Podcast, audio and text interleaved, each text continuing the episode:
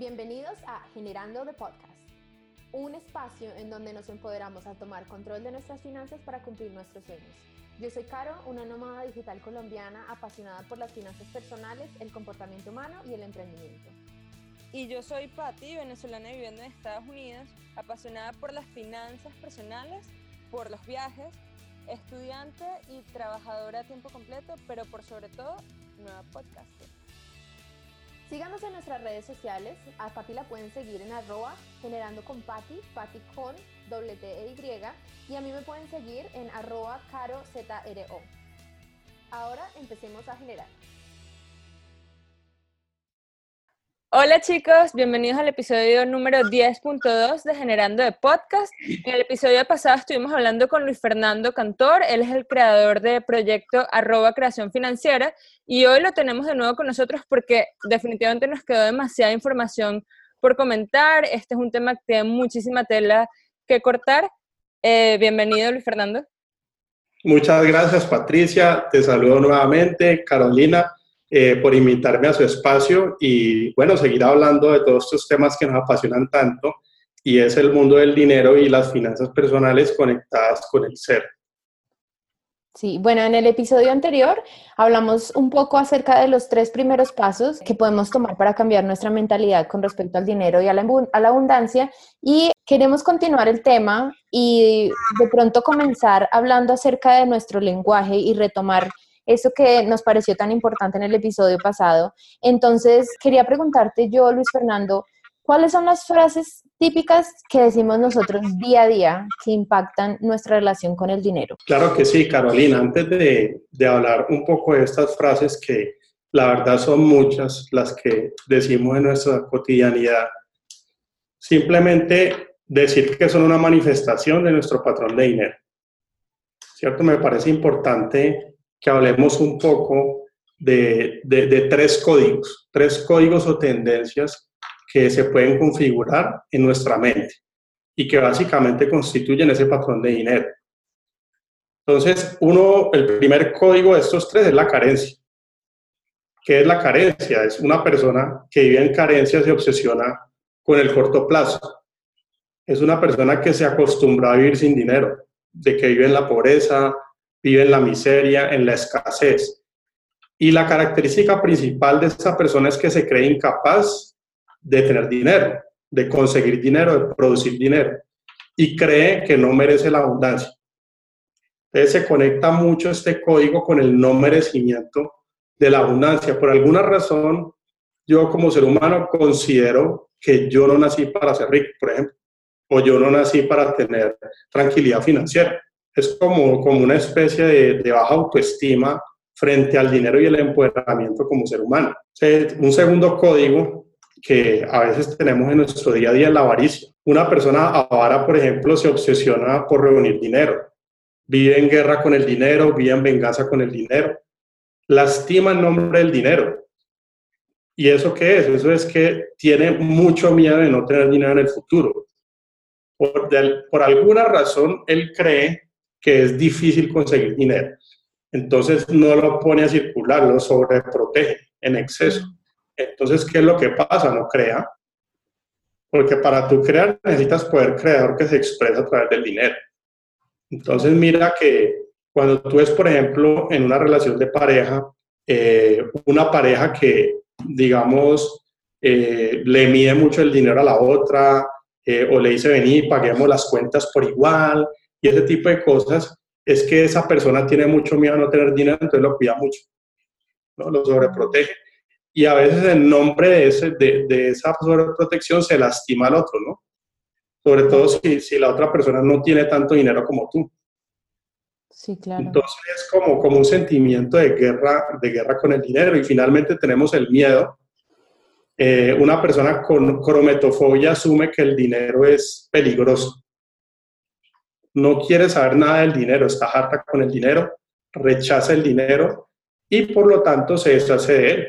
Una persona que gaste el 100% de lo que gana, definitivamente tiene miedo al dinero. Porque no lo quiere con él, no lo quiere, no lo quiere en su vida. ¿No es cierto? Y busca razones para no tenerlo. Entonces, mira que son como tipos de comportamiento humano que a la final definen mi realidad. Eh, y, es, los vamos a ver de forma muy práctica en, eh, en las frases, las frases más comunes que por lo menos yo he tenido la oportunidad de ver en todas las, las personas que he tenido la fortuna de, de atender en consulta. Eh, me doy cuenta cómo estamos, estamos plagados de estas frases en la sociedad. Claro. ¿Y cuáles serían esas frases? ¿Cuáles son las que más escuchas normalmente? Hay muchas, muchísimas frases, pero mira, por ejemplo, esta. Hay que gastar hasta que duela. O sea, esa frase es miedo, ¿no es cierto? Por ejemplo, esta otra, el día de gastar se gasta. O sea, como que cuando llega el día en que yo puedo gastar, me lo tiro todo. Exactamente, lo acabo. No, no pienso en ahorrar, no pienso en invertir, me lo... Cada claro, puro miedo. No, no te quiero conmigo dinero hay que luchar mucho para ganar dinero. Eso habla mucho del trabajo duro, ¿no? mira, mira que por sistema, eh, como que tenemos todos el mismo chip, sobre todo las personas que, digamos que los, los que venimos de otras, de otras generaciones un poquito más atrás, el chip de que hay que estudiar una carrera, de que tengo que trabajar en una empresa, un trabajo seguro, eh, entonces tengo que ahorrar, comprarme mi casita, ¿no es cierto? Y luego eh, ahorrar la platica en un plan de jubilación. ¿Cierto? O sea, como que es toda la vida, toda la vida trabajando duro para poder tener una tranquilidad y una dignidad financiera. Entonces, eso habla de, un sentimiento de carencia. Sí. ¿No es cierto? Y es que yo no, no, soy capaz de crear otra cosa. Miren este, por ejemplo. Alguien que te diga, hoy no hay plata.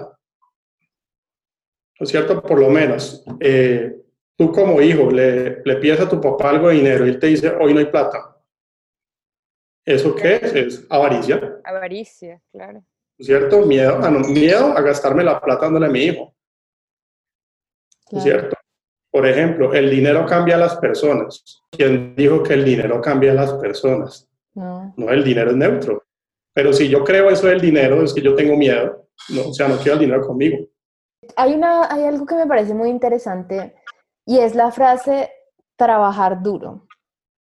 Yo siento que ahí tiene como una connotación de que el dinero, no sé, de pronto siento que uno, no, uno si uno está pensando todo el tiempo en eso, eh, la connotación es que el dinero nunca va a llegar fácil a mí y que si llega fácil no es dinero honrado. ¿Qué opinas tú acerca de esa frase de trabajo duro?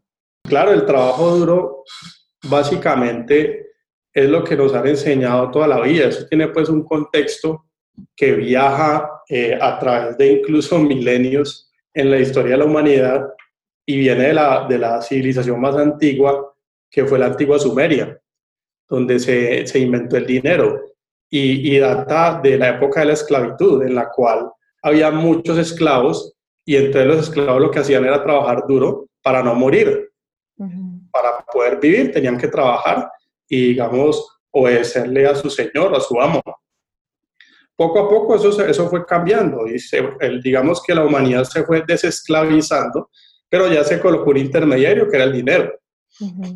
Entonces, en nombre de que yo te pago a ti un dinero, entonces yo te digo a ti que llegues a las 8 de la mañana. Y si no llegas a las 8 de la mañana, yo tengo el derecho de castigarte. ¿No es cierto? Como jefe tengo el derecho a hablarte mal. Esas cosas se ven muchísimo en, en, el mundo laboral que conocemos hoy en día. ¿No es cierto? Es como, como un sentimiento que tenemos nosotros de que hay que trabajar duro para poder tener acceso a una vida digna. A lo mínimo. A lo mínimo. Y miren cómo hay tanta gente en el mundo, tanta gente en el mundo presa de eso e incluso hasta defienden ese modelo y ese esquema.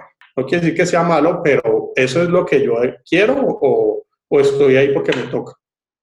¿Y crees que ahorita somos más conscientes de eso y por ende todo este movimiento de, emprendimiento que hay en, Latinoamérica, en muchos otros países? Sí, claro que sí. Es que el, modelo tuvo que cambiar obligatoriamente por el avance de la humanidad eh, y el cambio de era como tal. Ahorita miren que nosotros estamos en, en, la era de la información, que es muy distinta a la era pasada, que fue la era industrial, y a la era anterior, que fue la era de las tierras. Miren que en el pasado, ¿quién tenía poder y quién er, era rico? El que tenía mucha tierra, ¿cierto? Después, que con el tema de las guerras mundiales, ¿quién era el que tenía más poder y más dinero? El que tenía muchos eh, alimentos y productos para atender a las familias mientras los hombres iban a la guerra. Entonces, por eso se crearon las empresas y las industrias para aprovisionarnos de bienes y servicios para poder subsistir mientras nuestros hombres están en la guerra. Y ese modelo continuó, continuó, continuó hasta que salió el Internet. Entonces, ahorita que hay información, información por todo lado en redes sociales eh, de cómo hacer negocios, ¿no es cierto? De cómo crear dinero. Miren que toda esta información eh, que estamos entregando aquí antes era secreto de los ricos y no la soltaban ni con todo el dinero del mundo, pero ahorita es gratuita en una cuenta social. Sí. Entonces miren cómo el cambio de era y de conciencia en la humanidad está obligando a las personas eh, realmente a pensar diferente. Sí, esto es algo que, que yo me digo a mí misma, que más que trabajar duramente es trabajar inteligentemente, saber cómo maximizo mi energía para generar lo que más pueda, tener el, un resultado mayor con la energía que tengo, pero no necesariamente como el trabajo duro. Sí, es que cuando yo pienso en trabajo duro, eso es lo que yo me imagino, como para mí trabajo duro tiene como una connotación de trabajo físico también, ¿no? Entonces, tiene sentido que se cambie la mentalidad porque estamos en la era de la, de la tecnología, claro. Claro, y ese, ese trabajo duro, tú, pues yo lo defino de una manera muy sencilla, es, ¿me apalanco o no me apalanco? O sea, y apalancarse es inteligencia. Entonces, ¿yo en qué me puedo apalancar? Me apalanco en tecnología, me apalanco en información, me apalanco en dinero de otras personas, en tiempo de otras personas, me apalanco en socios estratégicos, me apalanco en proveedores, en expertos que tienen la información. Y de esa forma yo avanzo mucho más rápido a que si yo, por ejemplo, me pongo, eh, qué sé yo, a hacer un curso de cómo crear mi marca. Pues no, yo más bien llamo a alguien que lo sabe hacer eh, y le reconozco su talento, ¿no? Claro. Eso es lo que tú dices, es trabajo, trabajo inteligente más que hacer lo que me dicen que debo hacer. Claro, wow, sí. Eso me parece muy interesante porque eso es parte de nuestro lenguaje día a día y, y es importante tener conciencia para saber qué hay que cambiar, ¿no? Porque si uno no tiene ni idea que algo está mal o más que mal, de pronto no está en el que lo que estamos pensando no nos va a llevar a la meta que, que queremos realizar, ¿no? Bueno, Luis Fernando, y entonces, ya para concluir con este episodio, ¿nos podrías decir algunas cosas en concreto que podríamos hacer para comenzar a notar una diferencia en nuestras finanzas personales, en la manera en la que nos comunicamos y en la que hablamos de las finanzas personales? Claro que sí, Patricia. Eh, un consejo pues que yo le daría a toda la audiencia y a las personas que nos escuchan es comienza a llevar registros financieros mensualmente. Mínimamente, date cuenta de dónde te encuentras actualmente. Eh, define hacia dónde quieres ir y concluye si estás progresando o estás estancado o estancada. ¿Vale? No hay forma de darme yo cuenta eh, si estoy, digamos que teniendo alegría o felicidad por vivir lo que yo quiero vivir, si yo no sé si sí lo estoy viviendo. ¿Sí? Mm. Entonces, es definitivo saber yo cuánto dinero me ingresa, cuánto me gasto, cuánto estoy ahorrando, porque tener acceso a la abundancia está directamente relacionado con ser un buen administrador de los recursos que tienes a tu disposición. Solo cuando aprendas a administrar lo poco que tienes, el universo te dará más. Aquí es cuando entra un concepto bien importante que lo quiero compartir y, y abro de pronto el espacio para, para que ustedes eh, me retroalimenten y es el flujo efectivo. ¿No es cierto? El flujo efectivo es vital, es aquello que te permite crear. El flujo efectivo es para tus finanzas personales como es la sangre para tu corazón. La sangre lleva oxígeno desde el corazón a todos los órganos del cuerpo humano para que pueda haber vida. El flujo efectivo es quien expande tus finanzas personales, satisface necesidades, crea negocios, soluciona problemas, materializa intenciones y sube la vibración energética de las personas. Si el dinero es una fuente preciosa de creación, creo que nos conviene demasiado aprender a administrarlo. Lo que sea que tengamos, por más poco que parezca, no importa. Lo importante es adquirir el hábito de administrarlo bien para cuando lleguen los millones de dólares. No es cuando tenga dinero que aprenderé a administrarlo, es cuando aprenda a administrar lo que tendré más dinero. Claro, de una vez. Es que al yo aprender a administrarlo es como que me hago acreedor a que me suelten más. Wow. Si, no, ¿por qué me van a soltar más? Claro. Ese es el puntaje crediticio del universo. Para que te den más. Entonces, aquí entra pues como, como algo bien importante que también quiero compartirle a la audiencia eh, para llevar eso a la realidad, ¿no? Que queremos cosas prácticas también y es, aprende a conservar un porcentaje mensual del dinero que ganas, sea el que sea. 5 dólares, 100 dólares, 1000 dólares, 10 mil dólares. El promedio de ahorro, por ejemplo, en Latinoamérica es del 10% del ingreso bruto. Algunos consultores recomiendan que sea el 30%. En creación financiera decimos el 50%. Wow.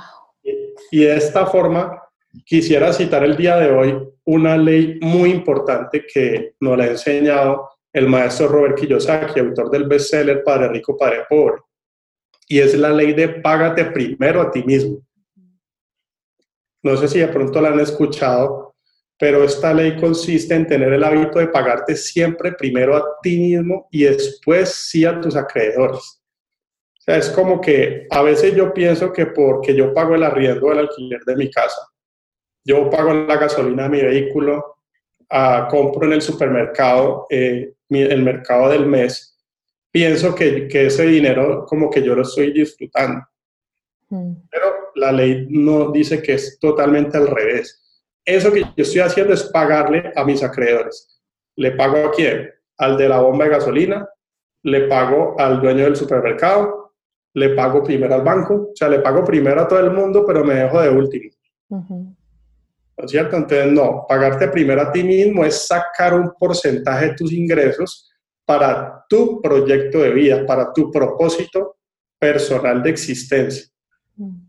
¿Cierto? Entonces, define un porcentaje de tus ingresos, guárdalo y con el resto, con lo que te quede, enséñate a vivir. Mm. Y esto tiene que ver muchísimo con las metas, ¿no? Porque, de nuevo, si tú no tienes metas personales, no vas a saber a qué le vas a estar ¿a qué meta le vas a estar pagando ese dinero? ¿Me explico?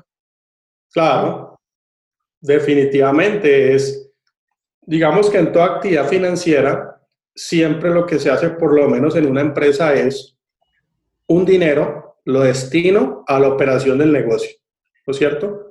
A la operación normal, pagar proveedores, eh, compro mis insumos, pago los utilities de la empresa para poder operar y otra parte se destina a proyectos de expansión, proyectos de crecimiento de mi negocio. ¿No es cierto? Para las personas no debería ser diferente. ¿Cuál es la operación de una persona? El mercado, el arriendo, el transporte, el vestuario, ¿no es cierto? La, eh, bueno, ya dije la alimentación, el mercado. Y los proyectos, ¿cuáles serían? Invertir. ¿En qué? tu negocio, en tu propósito de vida, en lo que tú quieres hacer para expandirte como ser humano en este mundo. Yo quiero dar de pronto mi experiencia con ese tema y es que una de mis creencias, yo tenía mucho miedo, siempre tuve mucho miedo a tener dinero, o sea, a mantenerlo conmigo. Entonces, yo era una compradora compulsiva antes y si hacía un presupuesto o lo que se asemejara a un presupuesto, era gastarlo todo y dejarlo en ceros. O sea, hasta que nosotros hacemos presupuesto con base cero, pero mi presupuesto con base cero era literal cero. O sea, no había ningún bolsillo, no había ningún fondo de ahorro, no había nada. Y yo noté la diferencia más, más grande que noté en mi cambio de, finanzas, o sea, en, el, en, cuanto a cuánto dinero ingresaba, eh, a cuánto dinero eh, yo podía invertir, la noté de mayor forma cuando empecé a pagarme a mí misma primero, que era para mí al principio era un concepto muy difícil, ¿no?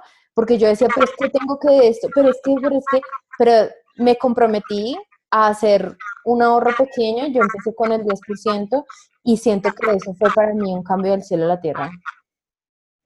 Buenísimo, buenísimo. Mira que eso que tú hiciste es algo que podrían hacer muchas personas eh, cuando hacemos la pregunta de cómo arranco, cómo lo hago, cómo lo hago, empieza a pagarte primero a ti mismo. ¿Qué tienes que hacer? No tengo ni idea qué vas a hacer, ¿no es cierto? Pero si te ganas 10 pesos, mínimo sácate un peso para ti, arranca con un peso. Ojalá llegara a los 5 pesos. O porque si tienes ese hábito, imagínate cuando te ganes 100 mil dólares, pues vas a tener 50 mil dólares para expandir y generar impacto en la humanidad, ¿no? Eso se vuelve un tema que más allá de tener yo dinero para comprarme carros, casas, viajes, ropa, que todo eso es muy rico, es como darle un contenido adicional a la vida, ¿no? Como un propósito adicional y es de como humanidad, ¿qué hacemos para, eh, digamos que, experimentar cosas diferentes, ¿no es cierto? Y para tener una calidad de vida mayor para tanta gente eh, que hay que no tiene la información. A veces tú tienes la información, pero la información en la cabeza de uno no, o sea, no, no, sirve, ¿no? No genera un beneficio para, para las demás personas o para el gerente cósmico. Entonces, eh, ese 50% del que estamos hablando, bien importante dirigirlo bien. ¿Hacia dónde? Hacia, lo, eh, hacia mi llamado, ¿no es cierto? Hacia mi legado, hacia lo que yo creo que vine a hacer acá. Entonces, es bien importante definir también cómo voy a hacer eso, ¿no? ¿Cómo voy a a hacer mi propósito y entender que tú puedes hacer monetizable también ese propósito tuyo. Claro. Porque hay, digamos que hay muchas personas que, que están viendo su propósito, pero, pero también hay una creencia de que el dinero es malo eh, y de que es bueno si yo no cobro y si tengo un propósito noble. Eh, y entonces como que me voy desligando de cierta forma de la abundancia también. ¿no? Del merecimiento y de realmente hacer sostenible mi propósito, porque es que el tema de que entre y salga dinero tiene que ver con expansión y tiene que ver con llegar a más personas, tiene que ver con mover la energía en el mundo. Sí, y el merecimiento es algo súper importante porque hay muchísimas personas que tienen habilidades increíbles, extraordinarias y muchas veces dicen, ¿sabes qué? O sea, cualquier persona podría hacerlo. Entonces, por ende, no merezco recibir algo a cambio, no merezco eh, recibir un ingreso em, a cambio de mis habilidades, ¿no? De, prestar mis habilidades, de ese tipo de cosas. Claro, total, y, me conecto mucho con esa idea que dices y, me acuerdo acá mucho de, de Juan Diego Gómez, no sé si lo siguen, pero él habla mucho de ese tema.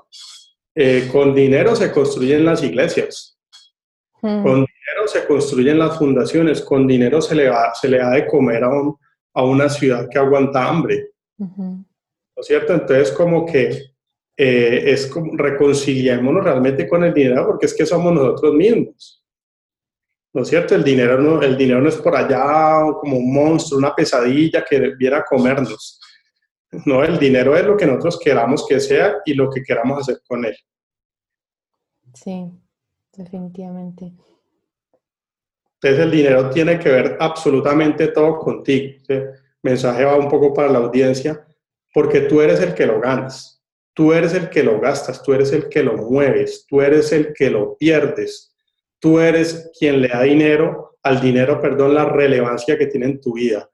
Así que es bien, bien importante que decidas si quieres ser amigo del dinero o un desconocido para el dinero. Porque tu destino financiero, sin lugar a dudas, se configurará a partir de esa decisión. Entonces, con este eh, pensamiento, eh, terminamos nuestro episodio número 10.2 de Generando de Podcast. Luis Fernando, ¿nos puedes decir en dónde te podemos seguir en tus cuentas sociales? Claro que sí, nos pueden encontrar en Facebook e Instagram en nuestra cuenta arroba creación financiera sin tilde y también nos podrán encontrar próximamente en nuestra página web que estaremos lanzándola en contadas semanas www.creacionfinanciera.com donde podrán encontrar muchísima más de esta información que hemos conversado, servicios de educación, de acompañamiento, de consultoría para que puedan crear su realidad financiera. Adicionalmente les comparto mi correo electrónico creacionfinanciera.gmail.com y mi celular en WhatsApp 316-478-4668. Estoy para servirles y me encantó estar el día de hoy compartiendo con ustedes dos, Carolina y Patricia. Muchas gracias a ti por por estar en nuestro podcast. De verdad que fue información súper valiosa. Estoy segura que nuestra audiencia va a estar súper feliz de escucharla. Em, a nuestra audiencia recuerden que nos pueden seguir en arroba carozro, ese es el Instagram de Caro. Mi Instagram es arroba generando con Patti. Patti es con doble T e Y. Y les contamos que ahora también estamos en YouTube. Pueden escuchar nuestros episodios de Generando de Podcast en YouTube. Simplemente se meten en YouTube y escriben Generando de Podcast y allí les van a aparecer todos los episodios. Nos vemos en un próximo episodio de Generando de Podcast. Chao. Chao. Chao.